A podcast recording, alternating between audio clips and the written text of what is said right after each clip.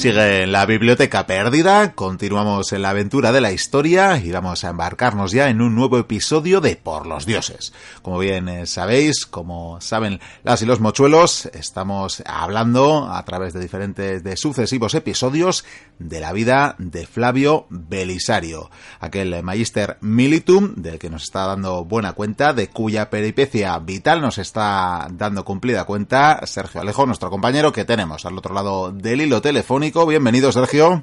Bien hallado, Miquel. ¿Qué tal estamos? Pues vamos tirando, con algún que otro achaque de la edad, pero bueno, vamos, vamos sobreviviendo como se puede. Bueno, bueno, siempre se puede estar peor, como un ostrogodo asediando Roma, pero esto es como es. como un spoiler de lo que vamos a hablar hoy, porque es que, como decimos, estamos hablando de la peripecia vital del, último romano, con permiso de Flavio Aecio, siempre, eh, pero bueno, este general, este magister militum, y lo habíamos dejado en episodios eh, antes anteriores, en el tercer episodio lo habíamos dejado, si mal no recuerdo, refrescame la memoria si no, en eh, aquella maravillosa aventura que titulamos en la Biblioteca Perdida, quizás eh, con demasiadas ínfulas, pero la reconquista del Imperio Romano. Sí, sí, nos quedamos allí en el, en el norte de África, bueno, con un norte de África, una provincia, un reino vándalo que ya pertenecía de nuevo a, al Imperio Romano de Oriente, ¿no? Después de una gesta, podríamos decir que épica y gloriosa, porque eh, Flavio Belisario fue capaz de conquistar un reino extenso e inmenso, pues con un ejército bastante, bastante reducido, ¿no? Y de nuevo, pues demostró que, era un hombre, pues bastante capacitado, ¿no? Eh, también, si recuerdas, nos quedamos también en el triunfo, ¿no? En ese triunfo que le concedió Justiniano, ese antiguo triunfo que se concedía a los grandes generales y luego a los grandes emperadores de la, de la Roma occidental y que pareció que ser una tradición que, que, que repescó en este caso, porque, a ver, tenemos que ser, ser, sinceros y tenemos que ser pues un poco más tenemos que tener las, miras anchas en este momento no porque realmente Belisario había demostrado pues que eh, su tarea o su o su gesta había sido pues digna por decirlo de alguna manera de los dioses aunque estemos en un periodo en un periodo cristiano no pero sí que es verdad que tenemos aquí a un Belisario en su cenit de, en el cenit de su carrera militar no aunque como ya dije en el cierre del último programa aún nos queda mucho mucho que, que explicar sobre él. Sí porque como apuntas realmente empieza una carrera vamos, fulgurante, se puede decir prácticamente, además con cierta juventud, ¿no? Porque para los logros que ella acumula, que ya tiene en su haber, sigue siendo una persona relativamente joven. Sí, porque si en el 534 es cuando acaba la campaña de los vándalos eh, y pusimos en su momento, dijimos en su momento que nacía entre el 500 y el 505, pues imagínate, es eh, prácticamente un, un chavalín, por decirlo de alguna manera, ¿no? De 20, entre, rondaría quizá los, los 30, 35 años y para la edad que tenía, pues los logros que había conquistado, que había conseguido, pues eran, eran eh, muchos, ¿no? Muchos y había demostrado, entre otras cosas, pues eh, sus capacidades, ¿no? Que con una tan temprana edad, pues no creo que todos fueran capaces de, llevar a cabo esas gestas, ¿no? Habíamos eh, dicho también que se había ganado muy merecidamente la lealtad y el favor de su emperador, de Justiniano. Sí, sí, sí, sí, con aquella pseudo conjura de la que hablamos al final, en la que algunos le acusaron de querer proclamarse eh, rey o, por decirlo de alguna manera, sucesor de, de, aquel, de aquel señor Gelimer que, había sido el rey de los vándalos y que dijeron en su momento que quería quedarse con, con el control de la, de la provincia, ¿no? Y él, pues obviamente demostró que no y se presentó ante el emperador con el botín, con los prisioneros y con el propio Gelimer, demostrando otra vez pues que esos rumores pues no eran más que infundados y que seguramente respondían a un poco a la envidia que podían sentir eh, los los nobles o los que rodeaban al, emperador o incluso algunos de sus oficiales eh, una cierta envidia, ¿no? Cierta envidia por esas capacidades que, venía demostrando que, era, vamos, un militar excelente. Y tanto era así que no podía hacer otra cosa el emperador que encomendarle, eh, bueno, el desarrollar, ¿no? El ampliar esa misión tan eh, magna que le había encomendado, esa Renovatio Imperi. Sí, eh, aquí es donde empieza, podríamos decir, la segunda fase de, esa Renovatio Imperi que, Justiniano había iniciado con, el norte de África. ¿no? Una vez bajo control, pues eh, eh, no quedaba otra que fijarse en otro, en otro objetivo, ¿no? aprovechar quizás ese empuje inicial, ese, ese éxito ¿no? que había logrado Belisario para coger carrerilla y tirar adelante. Y aquí es donde entra en juego quizá eh, uno de los grandes movimientos de, que tenía en mente Justiniano, ¿no? Y que era recuperar, eh, podríamos decir que una de las provincias más importantes del Imperio Romano de Occidente por lo que significaba. Y esa no es otra pues que la propia Italia, ¿no? La cuna de la civilización romana y que por esas fechas pues podríamos decir que ya había cambiado de dueños. No sé si antes hemos hablado, me parece que has hecho referencia a aquel, aquel amigo nuestro Érulo que había hecho, había hecho caer en su momento a Rómulo Augusto, Augustulo, que era el último emperador de Roma. Odoacro, creo que no lo he pues, mencionado todavía, pero... en este año te decía que no lo había mencionado todavía, pero le tenía yo en el pensamiento, por supuesto. Le tenías en mente. Siempre, siempre pues en mente. Sí, sí, sí. En este, en este 534, 535 que nos encontramos, eh, podríamos afirmar, podríamos decir que está certificado, quiero decir, que el reino o la, provincia, la antigua provincia de, Italia, eh, no está en manos de los érulos, sino que estos lo han perdido.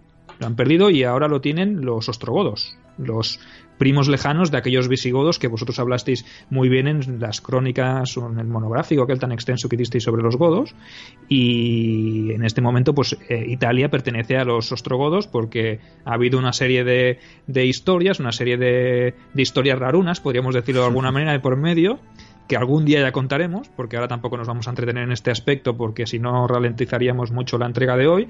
Y podemos decir pues que los, los godos, los ostrogodos, eh, son los que reinan o tienen el control de, de la Italia, eh, de Italia y Sicilia, y parte de la Galia. Podríamos decir que era el reino que tenían en ese momento los, los ostrogodos, ¿no? Así si te parece, pues nos situamos en el año 534 y eh, especificaremos que el que ocupaba el trono era un tal Atalarico Atalarico que era sucesor del gran o del, que fue uno de los grandes monarcas de los ostrogodos, Teodorico, Teodorico el Grande. Este fue el que depuso a, a Odoacro, que lo depuso pues de la manera que te puedas imaginar, ¿no? No, no lo depuso diciéndole señor váyase de aquí, ¿no? Sino que cayó, como se dice habitualmente en, en la biblioteca, pues cayó sobre una espada. Es una enfermedad de la Edad Media muy habitual.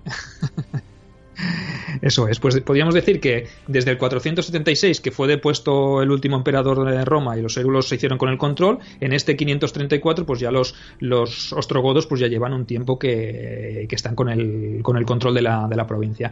Podríamos decir que este chaval, este ya el chaval, porque le llamaremos así porque Talarico era un niño, tenía apenas 16 años cuando se hizo con el trono, estaba mm, dirigido, por decirlo de alguna manera, tutelado por su propia madre, que era una reina, o en este caso la reina madre que le llamamos, que, se llamaba Amalasunta. Amalasunta. Ya el nombre de ahí dice también cosas un poco, un poco extrañas, ¿no? Pero por aquel entonces eh, la situación no era muy buena, porque tampoco que un niño de 16 años tuviese el control de todo un reino y que aparte su madre fuese la que la que regiera el, el el reino en, porque no, era más que un chaval, pues como comprenderás, pues no había mucho había, digamos, la situación estaba un poco, un poco turbia, ¿no? Aparte de todo, a Malasunta debemos decir que tenía un claro tinte prorromano y buscaba, pues, mantener unas buenas relaciones con, con Justiniano y con el Imperio Romano de Oriente. Y obviamente eso no les gustaba a todos sus nobles eh, aparte de estar por debajo de ella y estar gobernados por una señora, pues tampoco eran muy proclives a tener que rendir a cuentas a nadie, y mucho menos a, la, nueva Roma, ¿no? Que no, que no la tenían, la veían como muy lejana y como poco amenazante, entonces no tendían, no entendían por qué tendrían que rendirle cuentas a, a Roma, ¿no?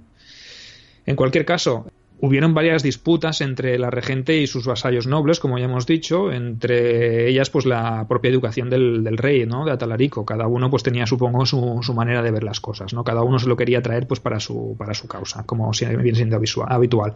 Pero bueno, todo cambia pues en, ese mismo año 534, que podríamos decir que este pobre chaval pues reinó bastante poco, porque Atalarico murió durante un banquete.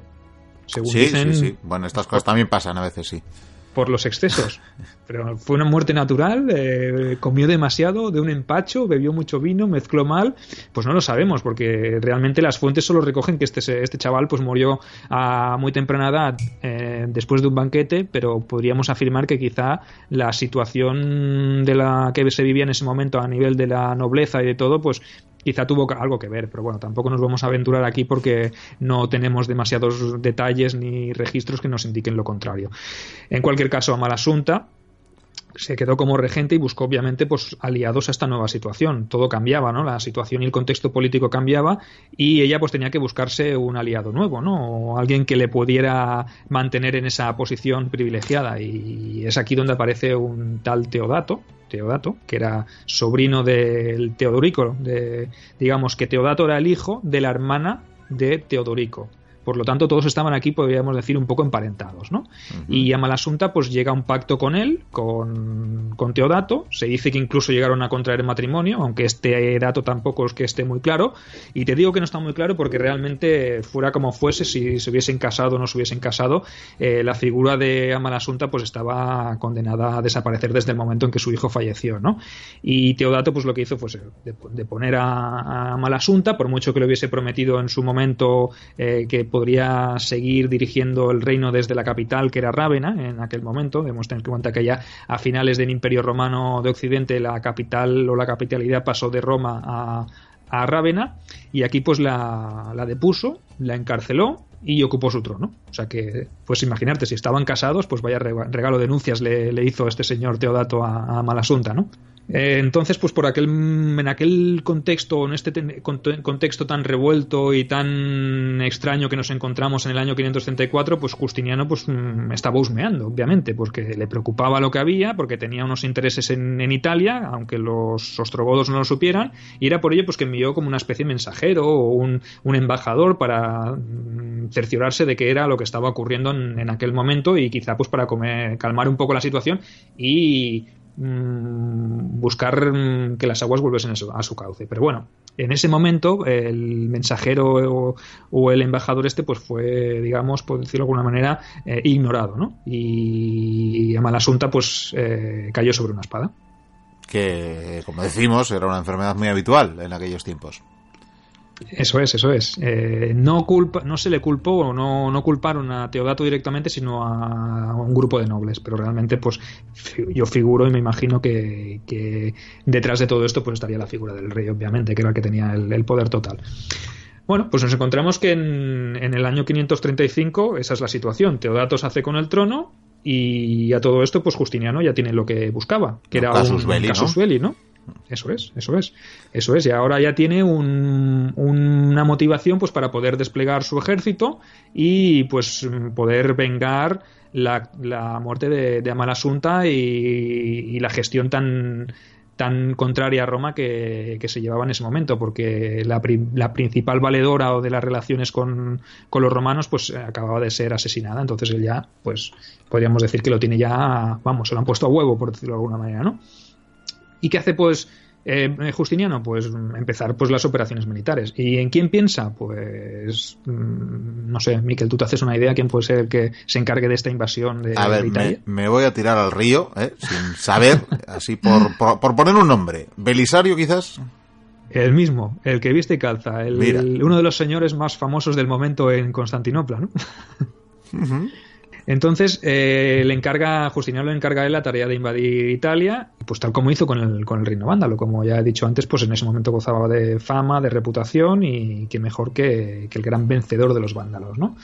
Entonces se inicia la campaña y obviamente pues lo mejor es empezar la casa por los cimientos. Para que todo salga bien, pues es mejor empezar por donde se debe, ¿no? Y, y Belisario, en lugar de ir a la capital directa del reino y sitiar o bien Roma o bien Rávena, como hemos dicho antes que era la nueva capital, pues decide empezar por abajo. Empezamos por abajo, tal como llegamos por mar, pues empezamos por Sicilia. Hemos dicho que el reino ostrogodo de aquel momento pues englobaba tanto Sicilia como parte de la Galia. Entonces decide empezar por abajo y aquí es donde pues para que los mochuelos hagan una idea de cómo estaban redactadas las crónicas del momento, pues el propio Procopio de Cesarea pues nos lo dice o nos lo explica de esta manera. Vamos a ver.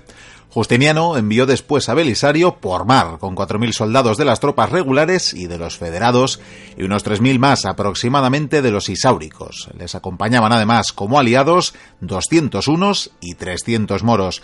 No obstante, el general comando supremo sobre todos ellos era Belisario, que tenía con él a numerosos hombres notables como lanceros y escuderos. También iba junto a él Focio, el hijo de su esposa Antonina, fruto de un matrimonio anterior. El emperador le encargó a Belisario que declarase públicamente que la expedición se dirigía a Cartago, pero tan pronto como se aproximaran a Sicilia, habrían de desembarcar allí como obligados por alguna necesidad y llevarían a cabo un ataque sobre la isla. Pues ahí tienes las palabras de, Procopio en, una de sus obras sobre la guerra gótica y aquí pues nos especifica claramente cuáles eran las intenciones de, Justiniano desde el principio, ¿no? la conquista de, de, Italia. Entonces, como hemos dicho antes, empezó por el sur, por la isla de Sicilia. La conquista fue, debemos decir en este aspecto, muy rápida el ejército era mucho menor o menor del que había desplazado hasta el reino vándalo unos años atrás, pero fue más que suficiente para, para someterla o por acabar con la resistencia que opusieron las ciudades eh, de Sicilia ¿no? en aquel momento. Muchas de ellas claudicaron rápidamente, tal vez podríamos afirmar aquí que por la fama propia que tenía Belisario o porque incluso muchas de ellas todavía se sentían romanas, ¿no? Porque recordemos que, hace muy poco que ha caído el Imperio Romano de Occidente y es probable o muy posible que la mayoría de la población fuese todavía romana, ¿no? Entonces muy pocas se resistieron al avance y debemos destacar en este aspecto que la única que plantó cara, por decirlo de alguna manera, fue la ciudad de Panormo, que es la, actual Palermo, ¿no? Pero tampoco es que durase mucho, fue tomada relativamente rápido y sin, y sin mayor esfuerzo, por decirlo de alguna manera. Entonces, en el, a finales de diciembre del 535, Belisario entró triunfante en la capital, o posición, capital actual, ¿no? Eh, Siracusa, lo que era la ciudad más importante de la Sicilia del momento, ¿no? Y con ello, pues, concluyó la, total conquista de, esa isla, ¿no? Entonces, ¿cuál era el paso siguiente? Pues saltar a Italia. Saltar a Italia. Estaba todo listo, todo preparado para embarcarse en, la gran aventura y poner pie o un pie en lo que había sido la, la, mayor o la, más importante de las provincias del Imperio Romano de Occidente, pero algo sucedió en ese momento. Y es que en marzo del 536, cuando ya lo tenía todo preparado Belisario, estalló una revuelta en, el norte de África, en el antiguo reino vándalo, que ahora ya era provincia romana, y Belisario pues, se vio obligado a tener que volver hacia allí. ¿Y quién se revolvió? ¿Quién se, se alzó contra el poder imperial? pues no os penséis que fueron rebeldes. No, no, no, no eran gente antiguos vándalos, ni. No, no, no. Eran los propios soldados romanos, en este caso podríamos afirmar que habría seguramente tropas federadas y aliados, etcétera, etcétera, que se amotinaron contra, contra su propio emperador. Vaya. ¿Y por qué? Pues por lo de siempre por el tema de, impagos, tanto a nivel de la soldada, del salario, del estipendium que se les tenía que pagar, como las tierras que se habían prometido en su momento cuando se acabase la, conquista. ¿no? ¿Y qué hizo Belisario? Pues se vio obligado a coger eh, echarse la manta a la cabeza, como se dice vulgarmente, coger unos barcos y unos soldados y dirigirse, y dirigirse hacia, el, hacia la capital, hacia Cartago, para, para intentar sofocar o poner fin a esa revuelta. Y tengo que decir que aquí, además de llevarse lo que se llevó, tuvo que, digamos, reclutar un ejército de en torno a unos 2.000 hombres más para poder hacer frente a los, a los rebeldes, ¿no? A los amotoñados, que en este caso, cuando se enteraron que era Belisario quien venía, pues también fueron más cautos, no le esperaron, sino que se retiraron hacia el interior de la provincia y Belisario no tuvo más que, que perseguirlos. Se tuvo que, que dedicarle un tiempo a hacer una persecución y finalmente enfrentarse con ellos a campo abierto en, las orillas del río Bragadas, aunque aunque en este aspecto me gustaría destacar que, claro, no eran los vándalos, ni eran los ostrogodos, ni eran los persas, sino que eran tropas romanas y que sabían cómo se combatía, ¿no? Y cómo combatía Belisario. Entonces aquí podemos decir que fueron más prudentes y decidieron retirarse. Entonces Belisario podríamos decir que fue una derrota, eh, perdón, una victoria por parte de Belisario, pero no fue definitiva, sino que fue parcial, sino que que lo que hizo fue que dejar la situación un poco en un status quo, ¿no? Y, realmente Belisario que no le quedó más remedio pues que volver a, Sicilia, porque mientras él estaba en, África sofocando esta revuelta,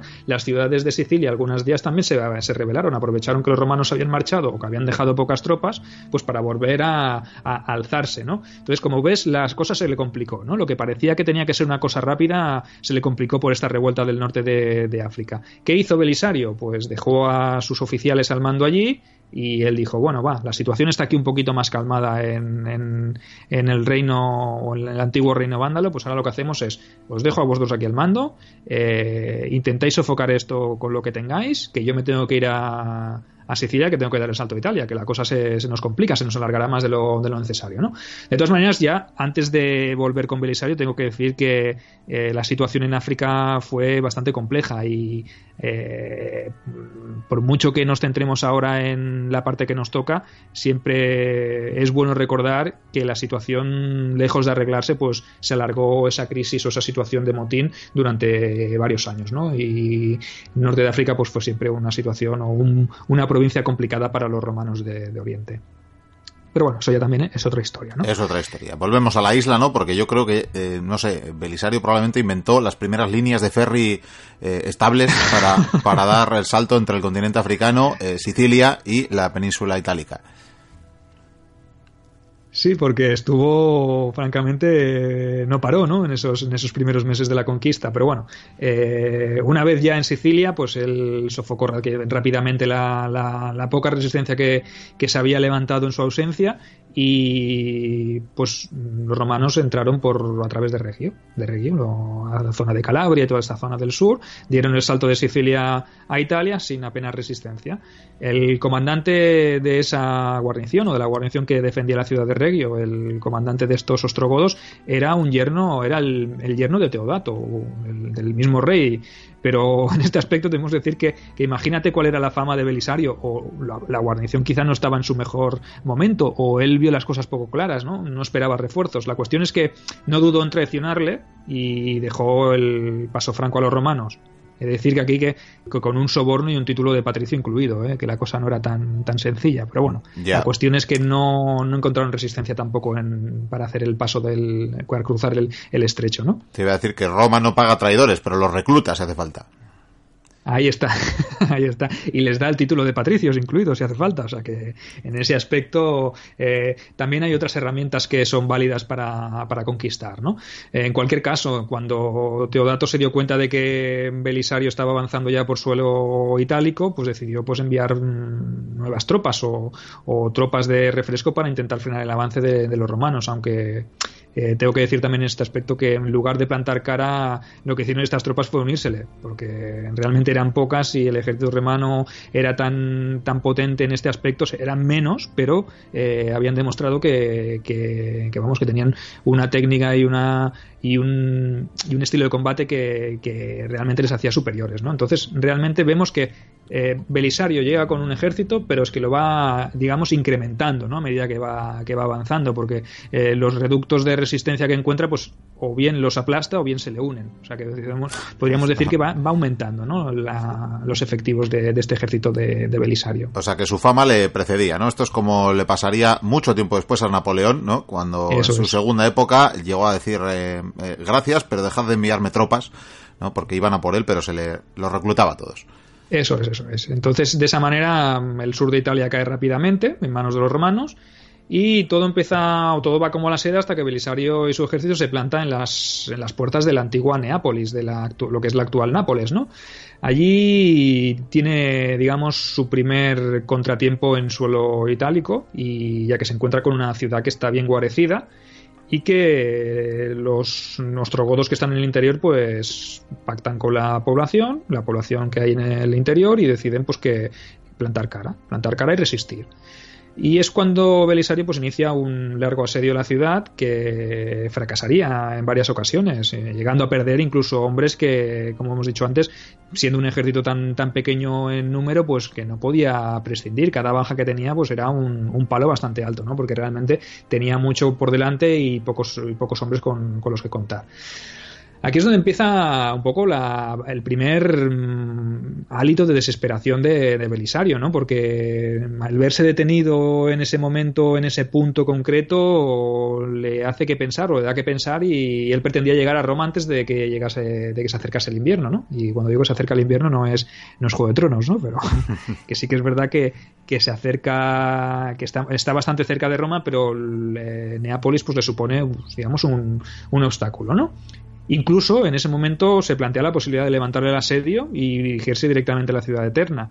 Pero bueno, es, entonces cuando se produce un, episodio, si más no curioso, singular, y es que un soldado, de manera accidental, descubre que hay como una especie de, pasadizo que da acceso a la ciudad desde un acueducto, ¿no?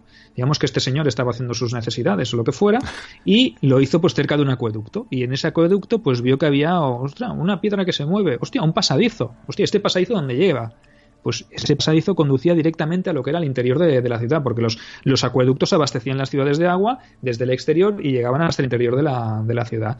Entonces, ¿qué hizo Belisario? Pues dijo, voy aprovechando aquí el golpe de fortuna y de suerte, mm, meteremos aquí un grupo incursor de unos 300, 400 hombres para colarse en el interior de la ciudad y la tomaremos de esa manera, ¿no? Abriremos las puertas, acabaremos con la guarnición que protege los muros o las murallas y eso abrirá el, paso al resto del ejército. Pues eso es lo que hizo. Realmente abrió, digamos, fue capaz de acabar con, la defensa de, los, de las murallas, con la protección de las murallas. Estos soldados avanzaron por las brechas y por los canales del propio acueducto y entraron en la, o franquearon el paso al ejército, ¿no? Eh, ¿Qué pasó entonces? Pues mmm, Belisario aquí pues podríamos decir que no fue muy inteligente ya que eh, dejó que, sus soldados o su ejército sometiera a pillaje pues la ciudad de, Neápolis. Dicen que incluso el saqueo duró dos, dos, días, ¿no? Y que el general hizo la vista gorda y permitió que sus soldados eh, se digamos, eh, lo tomasen con calma y que se tomasen su tiempo, ¿no? Y eso, pues, eh, francamente, mm, eh, tenía un doble sentido, ¿no? Realmente, lo que quería decir o lo que quería transmitir aquí Belisario es que con que todas aquellas ciudades que se resistiesen al avance de los romanos, pues lo que les podía esperar era esto, ¿no? no deja de ser un, aviso para navegantes, ¿no?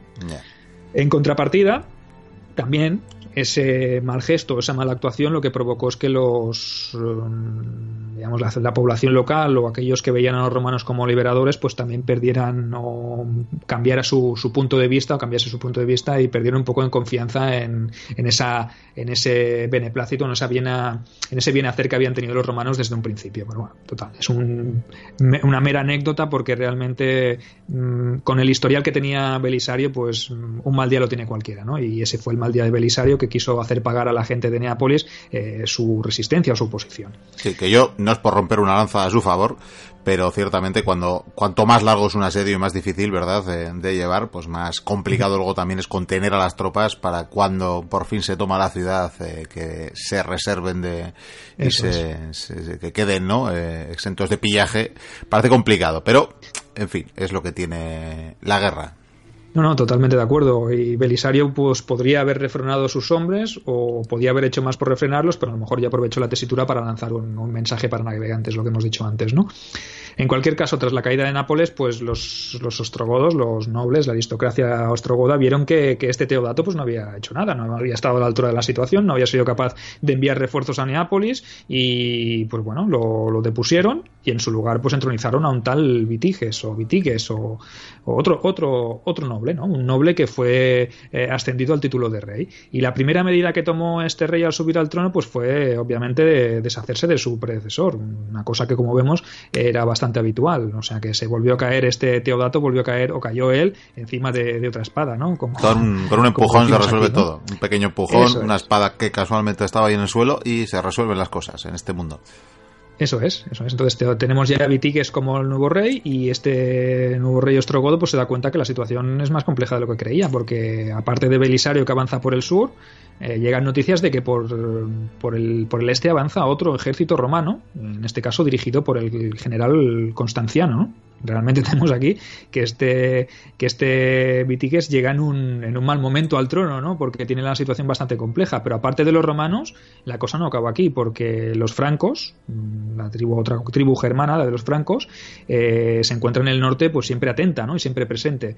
Eh, debemos decir que, que intentó negociar con, con, estos francos incluso les llegó a ceder la parte de la Galia que todavía pertenecía a los ostrogodos, ¿no? Aunque en este aspecto los, los francos fueron más inteligentes inteligentes, porque una vez eh, tuvieron ese territorio para ellos, pues decidieron que no entrarían en combate, pues porque tenían un previo pacto con los romanos, con, con Justiniano y con, y con Belisario. Habían acordado por lo menos no intervenir, no aliarse, no ayudar a los romanos en la conquista de Italia, pero por lo menos pues mantenerse imparciales. Entonces, podríamos decir que aquí fueron los, los más inteligentes y los más listos, ¿no? Los francos fueron los listos de la clase, porque aparte de no intervenir y de no tener bajas, pues se quedaron con, con la parte esa de la Galia que había pertenecido a, a los, a los ostrogodos. Un negocio redondo.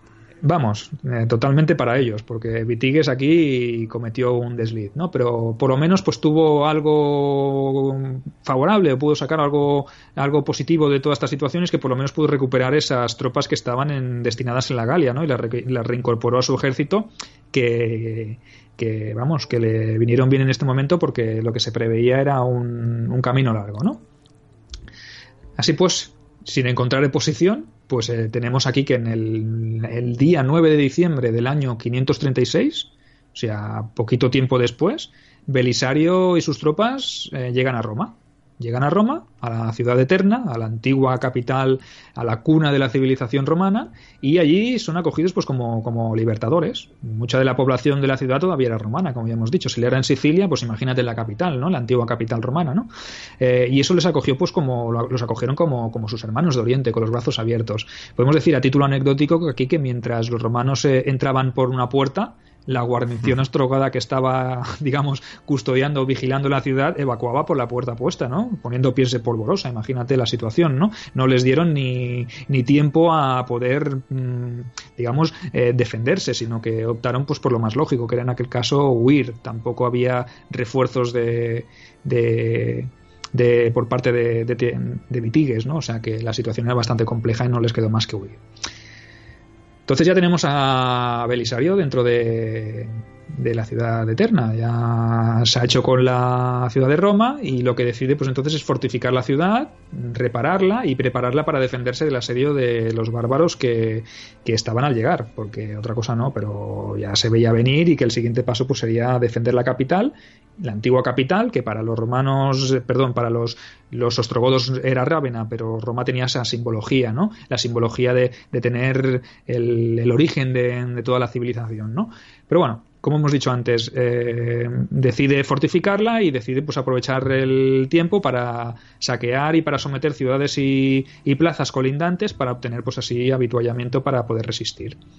Entonces, de esa manera nos encontramos que en el 536, en diciembre del 536, los herederos de Roma vuelven a recuperar la, la gran ciudad un símbolo y una gesta que no estaba al alcance de cualquiera, por decirlo de alguna manera. Belisario había logrado más de lo que en un principio se esperaba y claro, tras esa hazaña, imagínate eh, esa proeza de haber conquistado Roma, pues eh, su, su gloria pues aún aumentó muchísimo más. Pero no todo iba a ser sencillo, porque Vitiges mm, sabía lo que suponía la toma de Roma para, para los romanos de Oriente y decidió pues dirigirse hacia la capital, y dejar de lado los territorios colindantes. No se paró, no, no dio ningún rodeo ni se entretuvo, sino que se fue directamente a, a por la cabeza de la serpiente, por decirlo de alguna manera.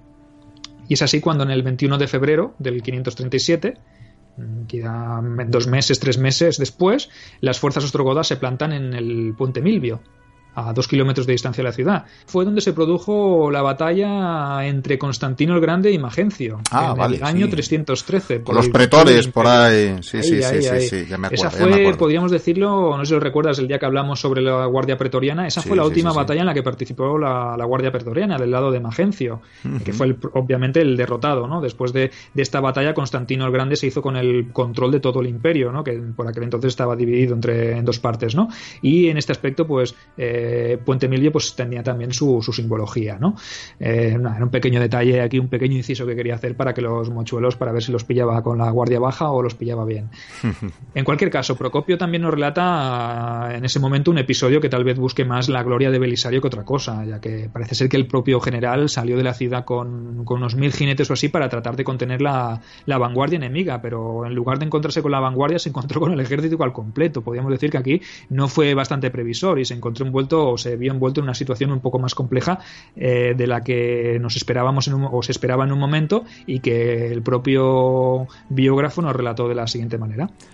Entonces Belisario, aunque había estado antes en una posición segura, ya no conservó por más tiempo el puesto de general, sino que comenzó a luchar en las primeras filas como un soldado más.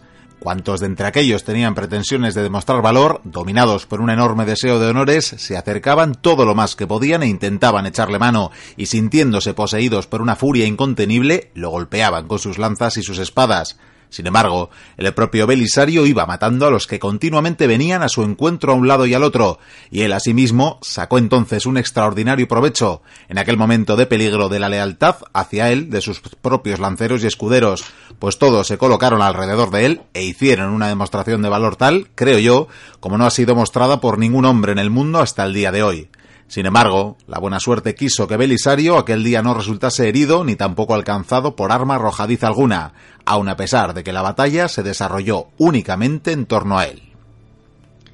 Pues ya ves, creo que Procopio ha sido bastante claro con la descripción de lo que sucedió allí y tras esta especie de, de enfrentamiento con resultado un poco incierto, eh, yo diría que más bien se trató de una escaramuza que no fue relevante o que no tuvo ningún resultado relevante para ninguno de los contendientes.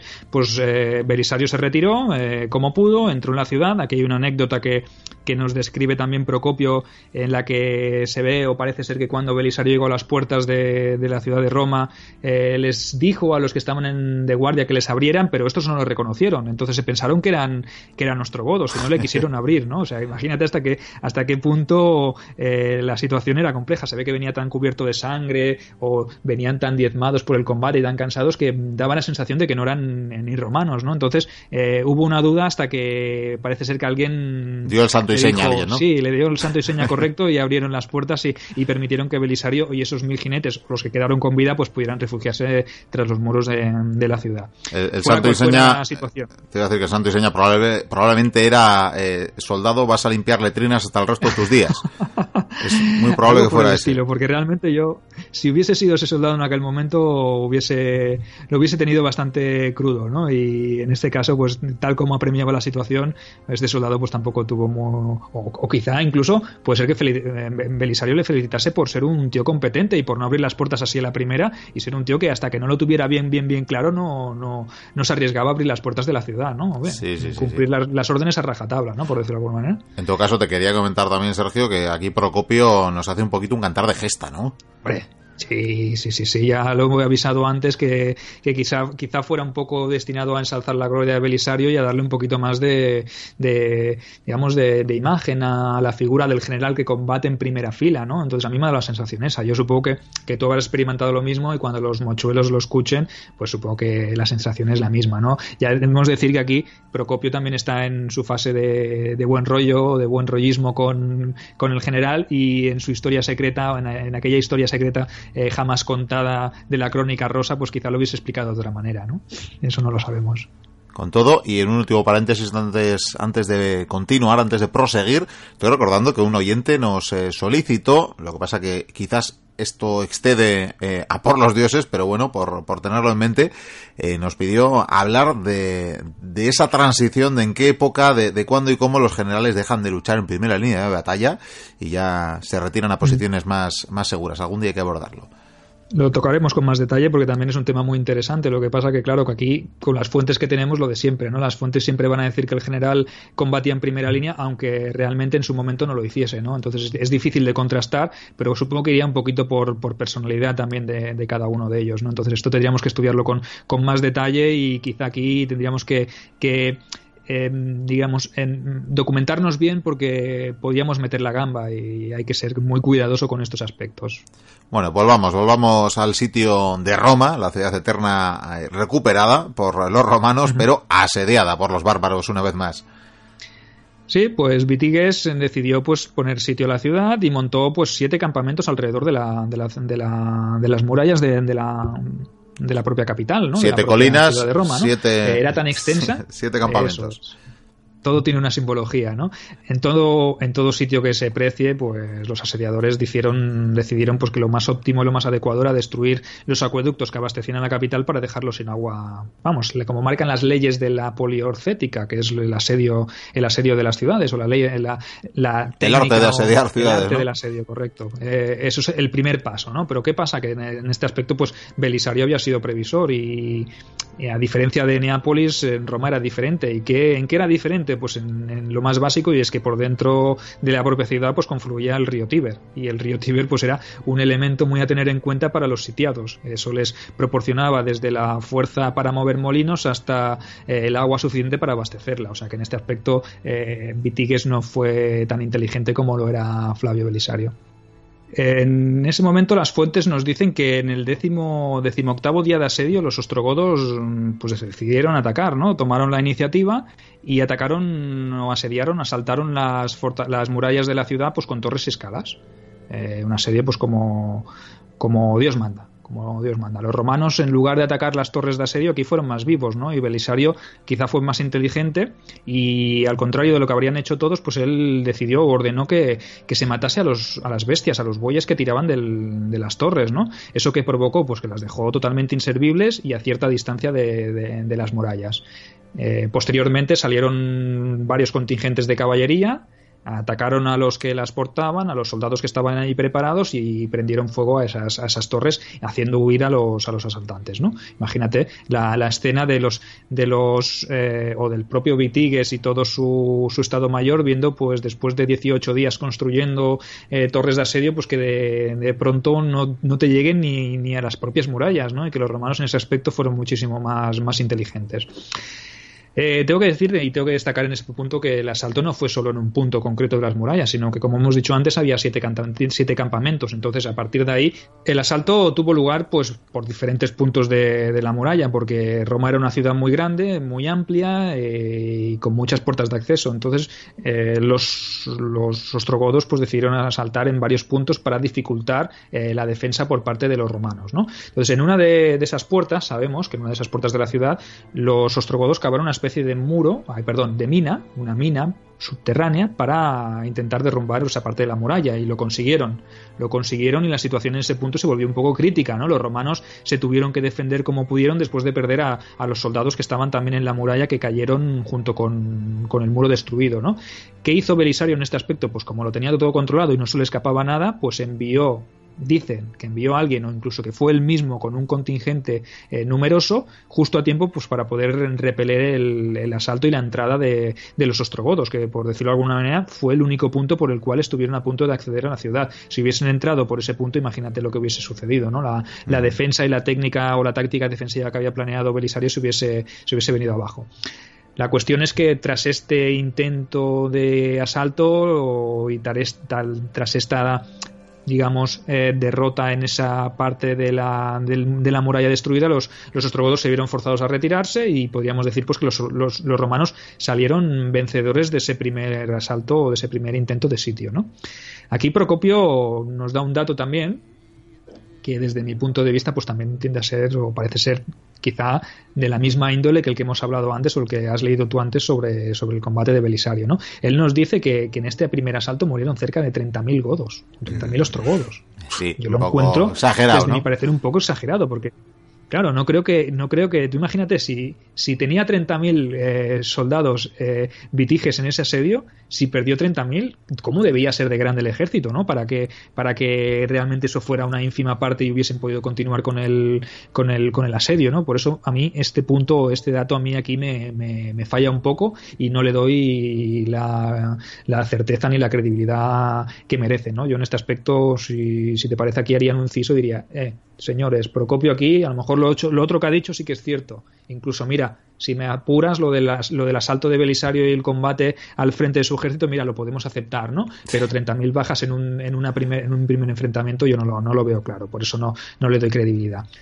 En cualquier caso, los romanos y Belisario habían salido victoriosos de este primer encuentro. Tengo que decir que los ostrogodos tampoco se retiraron, ¿no? No, no, no, no, se fueron hacia atrás ni, ni, claudicaron ante, ante la defensa tan, tan acérrima que habían hecho los, los, romanos, sino que, que, aguantaron, ¿no? Y entonces a Belisario pues no le quedó más remedio que decir, oye, eh, Justiniano, necesito refuerzos porque realmente la situación era crítica, ¿no? Un ejército tan grande rodeando una ciudad tan pequeña y con los efectivos justos, pues no se vio más que la tesitura de tener que pedir refuerzos. Y aparte, Justiniano sabía que era imprescindible también para la defensa de, de, la ciudad y, y, para mantener esa campaña, esa renovatio imperi, pues era importante que concederle esos refuerzos y y digamos que que enviárselos, porque eso era parte vital para continuar con lo que quedaba de conquista del reino ostrogodo, que todavía era mucho, ¿no? Quedaba más de la mitad del, reino por conquistar, ¿no? Aunque aquí debemos afirmar que o por decir de alguna manera, la, mala fortuna o la buena fortuna que tuvo en otras ocasiones Belisario, aquí fue mala fortuna. Y es que la flota esta que se había, en la que se habían embarcado los refuerzos tuvo que, o se vio obligada a detenerse a la altura de, las costas de Grecia, pues porque, pues por las circunstancias del, mal tiempo, ¿no? Entonces esos refuerzos mm, llegarían más tarde de lo que Belisario había previsto. Y eso hizo que eh, tuviese que tomar otra medida drástica para poder defenderse del asedio de, de Vitigues y sus, y sus, ostrogodos. Y se vio forzado pues, a reclutar la, propia población civil de Roma, ¿no? Eh, armar a los, a los civiles y que estos mismos le ayudasen en la defensa de, la ciudad. Eso sí, eh, como para tener a la gente contenta y para darle un plus, pues se vio obligado a darles una paga, ¿no? A darles una paga y enrolarlos como si fueran soldados profesionales esta pequeña anécdota pues también marcaría un poco el devenir de la futura estrategia de, que seguiría Belisario a partir de entonces. Y es que Vitiges no, no, no, no se entretuvo, no, no dejó pasar demasiado tiempo y se lanzó de nuevo al ataque. En este caso decidió lanzarse hacia el puerto más cercano a la ciudad de Roma, que era el, de Portus. ¿no? Eh, concentró un ataque allí donde eh, creía él que era un punto vital porque de esa manera pretendía cortar los suministros para la ciudad. Y, no era, digamos, tonto, sino que pretendía atacar un punto neurálgico para que los romanos lo tuvieran más difícil y así se acabaran rindiendo por, por hambre, ¿no? Apostaron un contingente muy numeroso en ese punto para defenderlo, pero mm, Belisario eh, tampoco era tonto y ah, tenía otras opciones. Tenía otras opciones y decidió que utilizando el curso del propio Tíber, por el cual era tan ancho y tan difícil de, de navegar y tal, que los, los, los ostrogodos no lo podían controlar. Entonces utilizando, como digo, el curso del río, mm, trajo las provisiones o el habituallamiento desde la ciudad de Antium, que estaba ni nada más ni nada menos que a 37 kilómetros de distancia de, la capital, de, la ciudad de Roma, ¿no? Imagínate, mm, lo que había pensado Vitiques que le saldría como un buen plan, pues no resultó tan, tan brillante, ¿no? Porque eh, Belisario era un tío pues muy capaz, muy previsor y lo tenía todo preparado. Sí, en estrategia me temo que no, no le iba a ganar nunca. Eso es. Eso es, eso es. Entonces, a principios de abril del 537 eh, fue cuando llegaron estos refuerzos que se habían quedado estancados en, en, Grecia, ¿no? Se demoró un poco más de lo previsto, pero al final acabaron llegando y podemos decir que en este punto Belisario obtuvo unos 1.600 hombres de refresco que reforzaron el ejército que ya disponía, más la milicia que le había armado, ¿no? Eh, en, este, en, estos siguientes, en estas siguientes semanas eh, sabemos que se produjeron pues, varias escaramuzas, escaramuzas sin importancia, muy eh, llevadas a cabo por, por, los romanos que salían aprovechando por las circunstancias a atacar los campamentos o los planes o, los, o las, lo que estaban preparando los, los ostrogodos y de esa manera pues fueron, por decirlo de alguna manera, minando un poco la moral, ¿no? la moral de esos ostrogodos que, que estaban o se veían derrotados una y otra vez y, claro, y veían que no obtenían ningún resultado, que llevaban muchos meses anclados delante de la ciudad de Roma y no conseguían, vamos, ni, ni traspasar un muro ni por asomo. Entonces la situación era un poco complicada. Pero como siempre pasa, o como le pasó a Belisario en varias varios momentos de su vida militar, pues los romanos se, crecieron, lo que siempre decimos, ¿no? Nos estamos dando cuenta que estamos aguantando, eh, vamos sobreviviendo y los propios hombres de Belisario también se cansaron de la situación, se cansaron de estar encerrados, de estar sitiados y dieron un golpe en la mesa y le dijeron al propio general que ya era el momento de atacar en campo abierto a los asaltantes para poder acabar o levantar definitivamente el asedio que les tenía allí encerrados. De nuevo, vemos a un Belisario pues forzado por, por la situación. Bueno, yo aquí no me aventuro a decir si, si, fue o cedió a la presión de sus tropas o tal vez él también vio la posibilidad de, de, dar el golpe definitivo y acabar con el asedio. Eso tampoco lo podemos afirmar. También es verdad que, dado el resultado de la batalla, quizás su biógrafo Procopio dijo que no tuvo más remedio que, que claudicar a la presión popular de sus, de sus soldados y y por temor a que se amotinasen de nuevo como ya le había sucedido años atrás en, el, en Calinico, ¿no? En la batalla de Calinico que ya que definimos en, el primer capítulo, del, río Éufrates, ¿no? Sí, sí, que hablamos en el primer capítulo de la vida de Belisario. Y eso que Procopio no podía echarle la culpa a su mujer, que si no se la hubiera echado seguro. ahí, ahí. Entonces, por Persia no estaba, claro.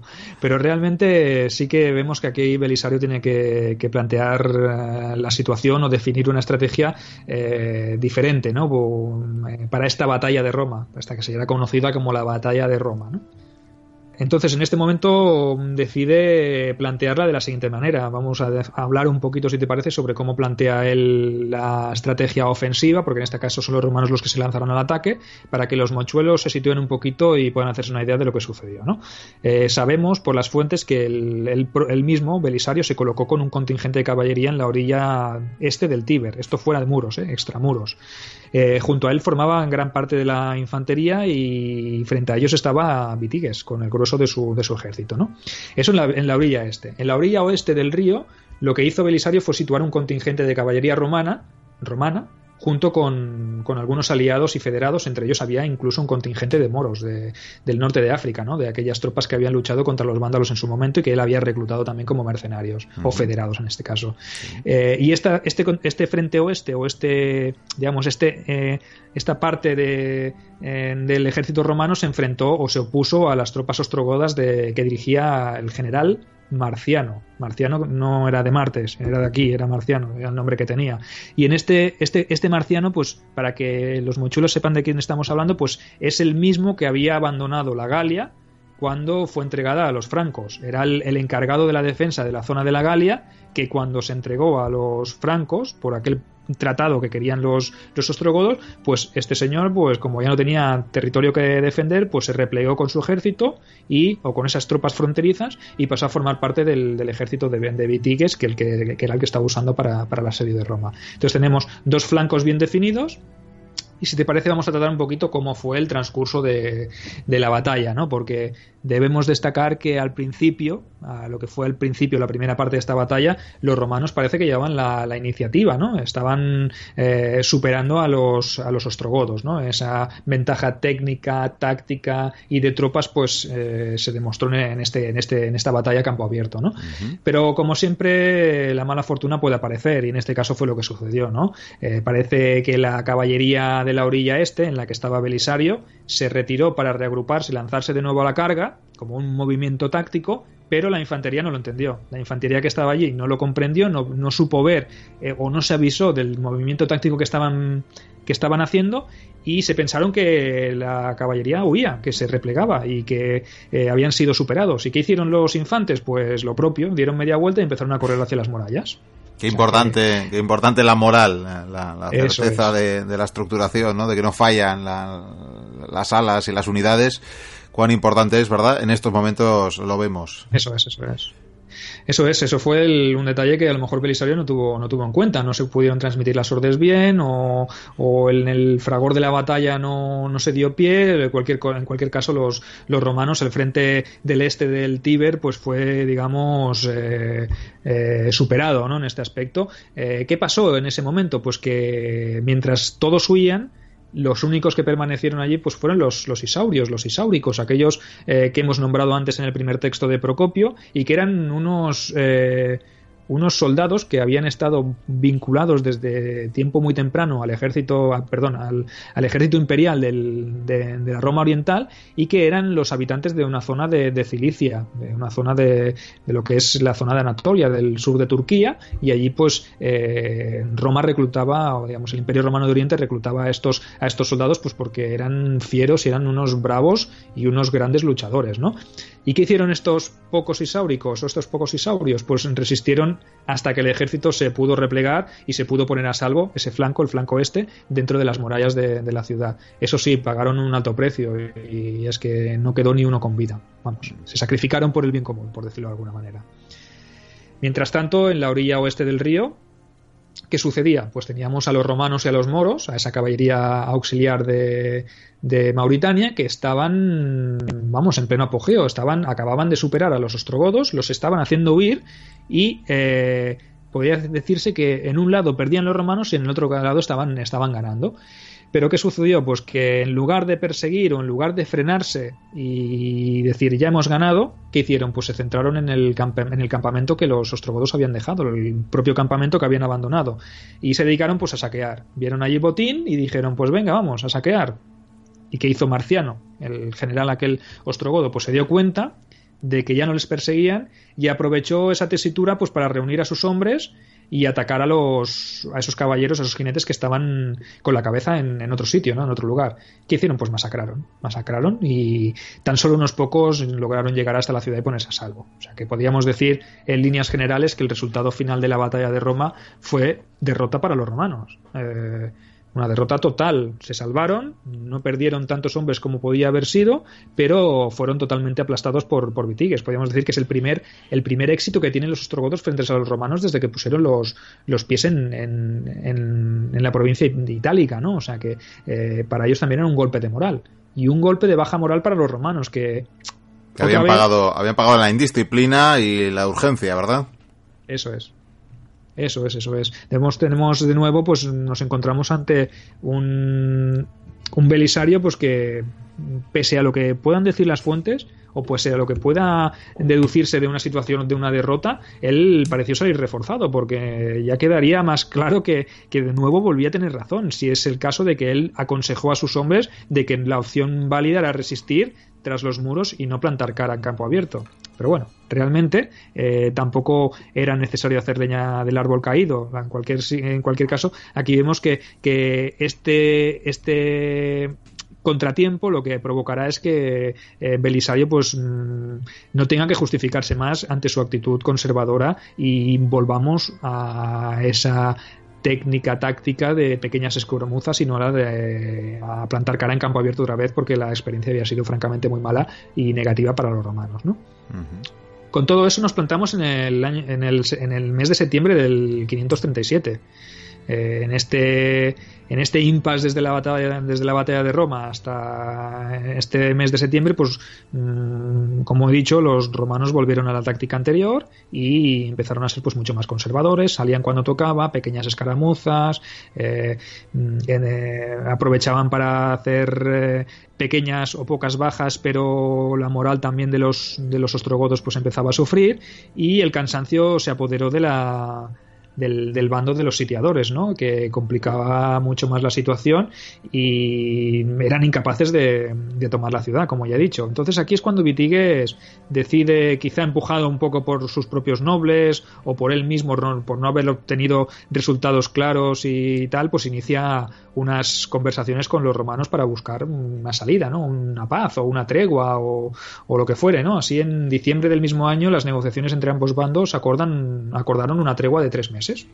Durante tres meses, eh, hacemos un cese a las hostilidades y a ver qué es lo que sucede. Quizá aquí Belisario le fue muy bien porque él aprovechó para hacer acopio de víveres, eh, resituar a sus tropas, ocupó incluso varias ciudades más de la región que se pasaron a, su causa, todo eso mientras el ejército ostrogodo estaba acampado en el exterior. Mm, y Vitiges, viendo todo esto, pues no le quedó otra opción que romper la misma tregua y lanzó un último y desesperado ataque contra Roma con el mismo resultado que los anteriores. Hemos de decir que aquí Vitiges, quizá fruto un poco de la desesperación, sabía lo que le había pasado a Teodato, ¿no? A Teodato lo, lo depusieron y él mismo lo ejecutó pues por incompetente y ahora estaba dando la sensación de que él se encontraba en, esa misma situación. En cualquier caso, Belisario respondió de manera contundente también a, esta, este quebrantamiento de la tregua y él mismo también empezó a, hacer sus campañas, como ya he dicho. Al principio eh, eh, se entregaban las ciudades, pero él decidió pues que si, si Vitigues eh, salía o, o, rompía este tipo de armisticio, pues él haría lo mismo y pues con pequeñas unidades, con pequeños regimientos, pues empezó a, conquistar pues las ciudades y las fortalezas que estaban más cerca de la ciudad de Roma, ¿no? Una de ellas fue Ariminio, que es la, actual Rimini, que también eh, se pasó al, al bando al bando romano, ¿no?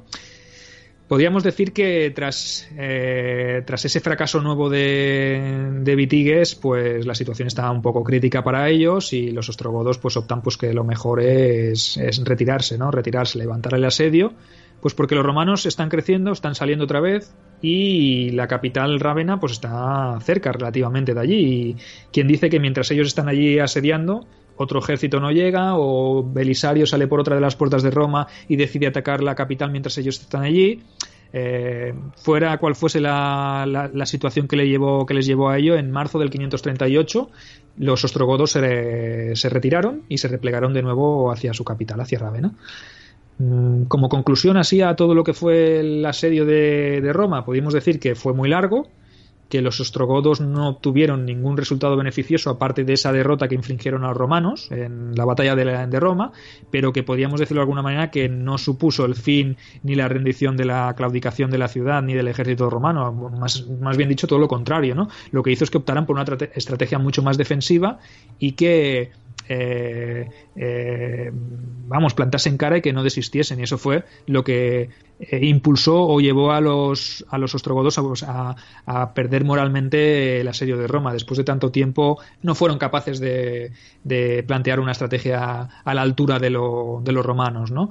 Podríamos decir que Belisario volvió a demostrar sus dotes como general, con un ejército muy pequeño, como ya comentamos al principio, con el que empezó la conquista de Sicilia, llegó incluso a conquistar todo el sur de Italia y llegó a Roma y la defendió con vamos con ahínco y con y con un buen saber estar y un planteamiento podríamos decir eh, bastante bastante bueno si, si quitamos el, el, momento de la batalla de Roma, pero que demostró de nuevo pues que era un, un magnífico, magnífico militar, ¿no? Como conclusión podríamos decir de eso, que, que, el asedio a Roma pues fue una prueba de fuego para, para Belisario y de nuevo pues la volvió a superar. Eh, aguantó, resistió en aquella ciudad que tanto habían anhelado reconquistar y, me imagino que en esos momentos no solo propio Belisario sino el emperador también vería su proyecto, bueno, pues en el cenit, ¿no? Y, dispuesto a seguir. Sí, sí, sí, sí. Realmente, eh, a ver, la eh, supuso una derrota muy muy, muy, muy fuerte, como hemos dicho, para los ostrogodos a nivel de hombres y a nivel moral, y eso lo que hizo fue, pues como tú bien dices, Miquel, aumentarle el ánimo y, digamos, la motivación para tanto para Justiniano como para las tropas que estaban allí, ¿no? Acantonadas, porque realmente en dos años, eh, en tres, cuatro años, habían conseguido la provincia de África eh, y habían recuperado Sicilia, el sur de Italia y habían llegado hasta Roma, pues como puedes comprobar o como podemos eh, prever todo los que eh, no sepáis cómo fueron los siguientes pasos, pues todo se disponía a que, a que fuesen lo, fuese mejor, ¿no? Y tocaba proseguir en este, en este, en este momento con la, con la Renovatio Imperi con, con fuerzas renovadas, por decirlo de, alguna manera.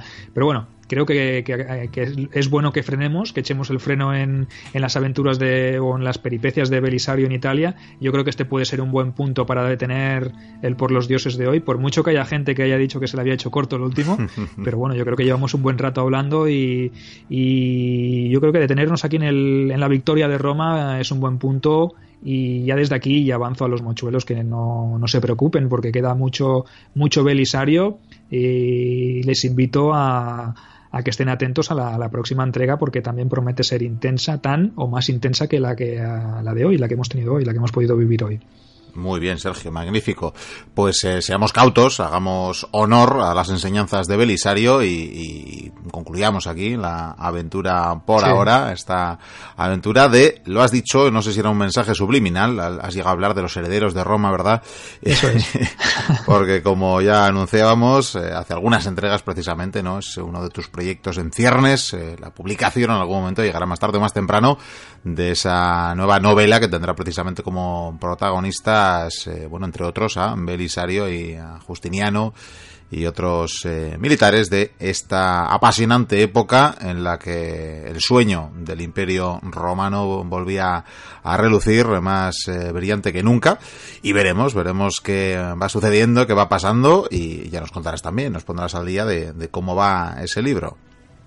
Eso es. Estaremos en Liza y a ver si si los dioses son propicios y me brindan pues una oportunidad de que pueda llegar a alguna editorial o alguien que se interese por este proyecto que como tú bien dices es, está tomando ha tomado forma y que es muy muy muy interesante porque el, el Imperio Romano de Oriente es como podéis comprobar no porque realmente no digo nada que no que no sepáis no este periodo y sobre todo este siglo VI pues eh, a nivel de personajes y de y de movidas por decirlo de alguna manera es de los más intensos del Imperio Romano de Oriente.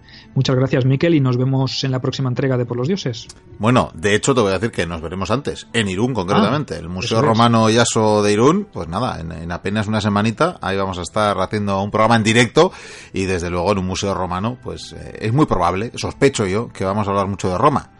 Ergo, bueno, ahí tenemos eh, oportunidad de, de, vernos, de estar en directo, no solo con los mochuelos, también eh, entre los bibliotecarios, que aunque te tengamos a la distancia, por lo menos la semana que viene, vamos a estar eh, frente a los mismos micrófonos y con todos los mochuelos que se desplacen ahí, que ya son unos cuantos los que han confirmado su presencia.